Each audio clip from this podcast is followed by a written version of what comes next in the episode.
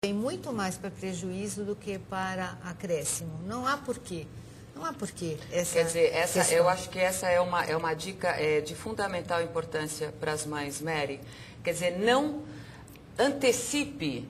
é, Antecipa, tenta ao contrário até, né? Existe Sim. toda essa mídia, toda essa internet a- a- puxando, acelerando.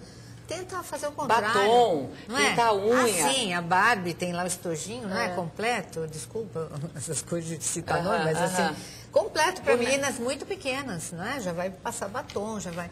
Então, eu acho que aos pais, segurem, segurem. Para que A infância dos seus filhos. Segurem, preservem.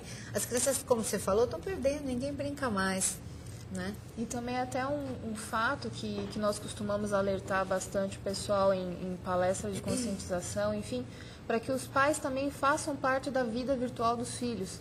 Porque muitas vezes o pai troca a televisão pela internet e acha que o filho está no computador, está tudo bem. E não Existe é bem um assim. comodismo Sim, muito grande, muito. né? E, e na, na internet tem a interatividade, que é uma coisa que não existe com a televisão. Você fica passivo só assistindo. Então o pai precisa saber com quem que o filho dele fala na internet, que sites que ele visita, é, que canais ele acessa via web, que conteúdo que ele baixa, é, estar na comunidade do seu filho, no perfil do, do Orkut, enfim, do seu filho, saber o que, que o filho está fazendo ali na vida virtual. Essa coisa da segurança, é, inclusive nós tivemos aí a semana da internet Uhum. segura. É, existe isso? Não existe nada 100% seguro neste mundo, né? ainda mais que diria em, em termos de internet. Então, o que a gente pode fazer é conscientizar e educar tanto os pais, quanto os filhos, quanto os professores, para que mostrar que os perigos existem. Da mesma forma que qualquer adolescente pode ser assaltado numa esquina, pode ser eh, surpreendido por um pedófilo numa esquina, ele também pode ser surpreendido no MSN, no chat, eh, no- numa comunidade virtual. É Os mais fácil, existem, é mais fácil. é. Mas é, você não acredita que esse ambiente de internet ele seja um facilitador, Mary? Extremamente, extremamente. Veja, as barreiras naturais de um convívio social, de comunidade, quando você está no virtual, elas caem por terra. Exatamente. Não existe mais limites. Qual é o limite? Nenhum, não é? Você pode acessar o que você quiser quando não há essa proximidade. É o que eu digo para os pais: sejam curiosos da vida dos seus filhos. Não, isso é diferente de ser controlador. Ser curioso. Eu quero saber o que, que você fez hoje, onde você entrou. Porque não há limites. Como vai fazer? Não é? Da- da- da- da- dos casos que você acompanha, Hum.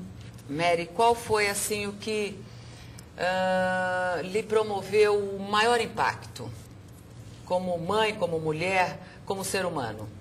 Olha, é, bem no começo do programa, quando eu comecei nessa área forense, é, eu, eu atendi o caso de uma menina de três anos.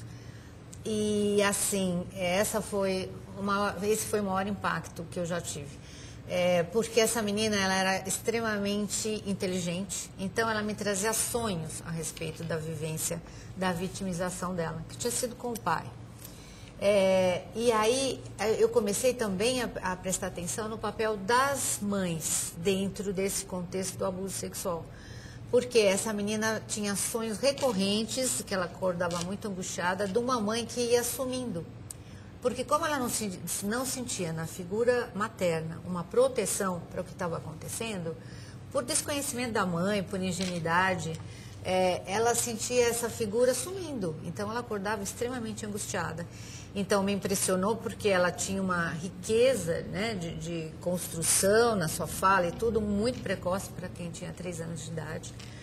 É, esse caso foi um caso de sucesso que a gente tratou lá no, no núcleo de forense do Instituto de, de Psiquiatria, porque essa menina eu vi depois, com seis anos, com sete, e ela não tinha, pelo menos até essa idade, não carregava nenhum dano né, de consequência do abuso. Então foi um caso muito motivador e, e que me impressionou muito. E também me chamou a atenção para o papel Da das mãe, mães da mãe, dentro sem desta dúvida. construção, né?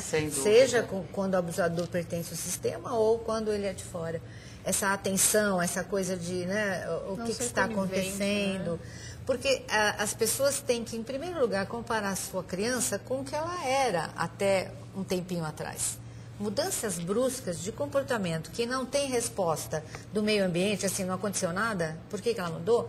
Fique atento, vá atrás, converse, desenhe. Com certeza, né? com certeza. A, a, a disponibilidade dos pais nessa, nessa presença é de fundamental importância. Sim. E é coisa que nós estamos percebendo cada vez menos, menos também. Nas, nas famílias. Nós vamos falar de crimes cibernéticos. Depois do intervalo é rapidinho.